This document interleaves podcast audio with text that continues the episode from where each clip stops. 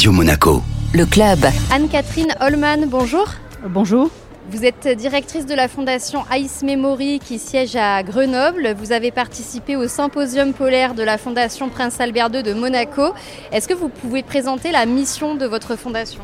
Notre euh, fondation a pour objectif de créer en Antarctique un sanctuaire qui va conserver des carottes de glace issues de glaciers mondiaux en situation de fonte, de manière à les conserver pour les décades, voire pour les siècles futurs, pour que les scientifiques, dans quelques siècles peut-être, aient encore de la matière première pour conduire de la science qu'on n'est pas en capacité aujourd'hui de conduire, et puis pour fournir de la connaissance aux décideurs politiques à ce moment-là. Pourquoi est-ce que c'est si précieux les carottes de glace en ce qui concerne bah, l'histoire du climat et peut-être même son avenir les carottes de glace, que ce soit des carottes de glace des pôles ou des carottes de glace euh, des glaciers de montagne, conservent euh, des bulles d'air, des particules qui sont réellement un état de l'atmosphère au moment où les glaciers se sont créés. Donc on peut remonter euh, jusqu'à 5000, 10 000, sur certains glaciers de montagne jusqu'à 15 000 ans, et donc reconstituer d'une part l'atmosphère, mais d'autre part également les conditions d'environnement qu'il y avait à ce moment-là. Sur des siècles plus récents, on peut également suivre l'évolution des pollutions leur augmentation ou leur diminution, suivant de temps en temps dans les années euh, récentes des nouvelles réglementations. Donc on peut réellement monitorer, suivre ce qui se passe dans l'atmosphère.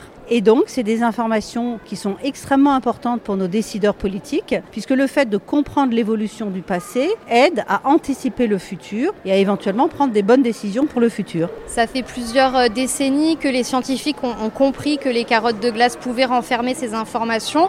Donc j'imagine que l'intérêt est déjà là depuis longtemps, mais jusqu'à maintenant, comment on les conserve? Jusqu'à maintenant, on ne les conservait pas réellement, puisqu'en fait, ben, leur conservation naturelle, c'est dans les montagnes, les glaciers.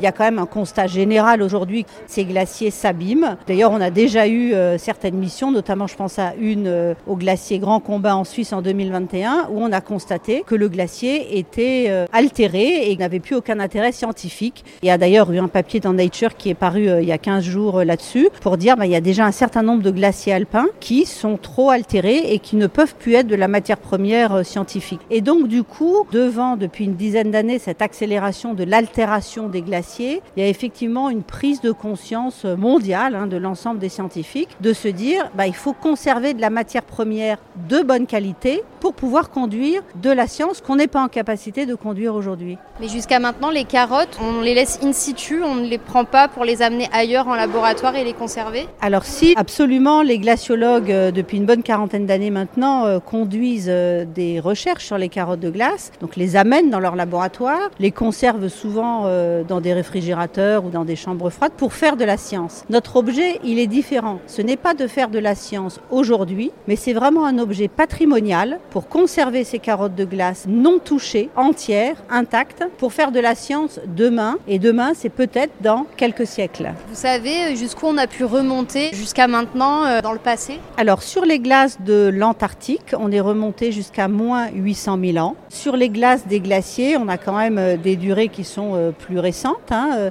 mais on a foré en particulier particulier en 2017 le glacier de l'Ilimani en Bolivie, où on est remonté à 17 000 ans. En Antarctique, concrètement, comment est-ce que seraient conservées ces carottes de glace et qu'est-ce que ça implique en termes de logistique et certainement de financement aussi L'année prochaine, les opérateurs antarctiques italiens et français vont construire une cave, c'est-à-dire une grotte en fait dans la glace à la station euh, Concordia. Et cette grotte va être ce qu'on appelle le sanctuaire Ice Memory, c'est-à-dire que dans ce sanctuaire, on va transporter l'ensemble des carottes héritage, comme on les appelle, pour les garder là-bas des siècles ou des décennies. C'est la Fondation Albert II de Monaco qui nous soutient depuis le début de l'initiative en 2015 et qui soutient en particulier la construction de cette cave et le transport de ces carottes vers cette cave. Et ces carottes, elles seront conservées euh, entièrement dans la longueur ou est-ce qu'on les prédécoupe? Comment ça marche?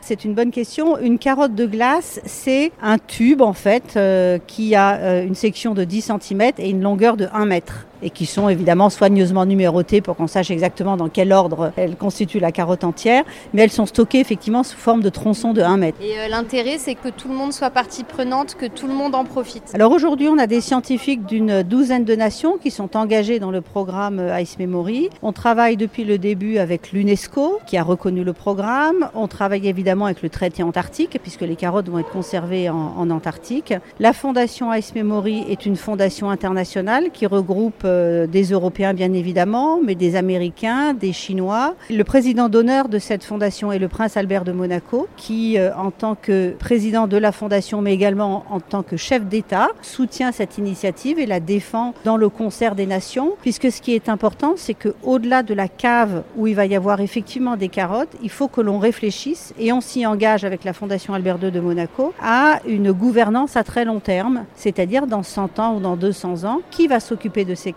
comment on va décider qui va pouvoir échantillonner, quelle politique on va mettre en place autour de ce patrimoine? Tout ça, c'est des questions qui aujourd'hui sont complètement ouvertes et sur lesquelles on se donne une dizaine d'années pour y répondre. Est-ce que vous rencontrez déjà des obstacles ou des freins à lever Je dirais que les deux plus gros défis euh, dans lesquels on est actuellement et depuis le début, c'est ce défi de gouvernance, puisque là on est dans un vide juridique qui n'existe pas, donc il faut créer quelque chose avec ces institutions internationales. Et le deuxième challenge, bah, c'est les financements, parce que on n'est pas un programme de recherche qui produisons de la recherche aujourd'hui, donc les guichets traditionnels de la recherche ne nous financent pas. C'est pour ça qu'aujourd'hui on a pour moitié à peu près les grands grandes institutions scientifiques qui nous soutiennent. Et puis pour moitié, c'est euh, des grands philanthropes et des grandes fondations internationales qui nous aident. Et très honnêtement, sans elles, aujourd'hui, on ne serait pas en capacité de mener ce projet. On est quand même complètement convaincu que ces carottes de glace doivent être à la disposition de tout le monde dans plusieurs siècles et que l'esprit qui doit guider en fait l'échantillonnage de ces futures carottes patrimoine, c'est réellement l'intérêt général et non pas un intérêt particulier ou un intérêt politique. Anne-Catherine Holman, merci beaucoup. Je vous remercie.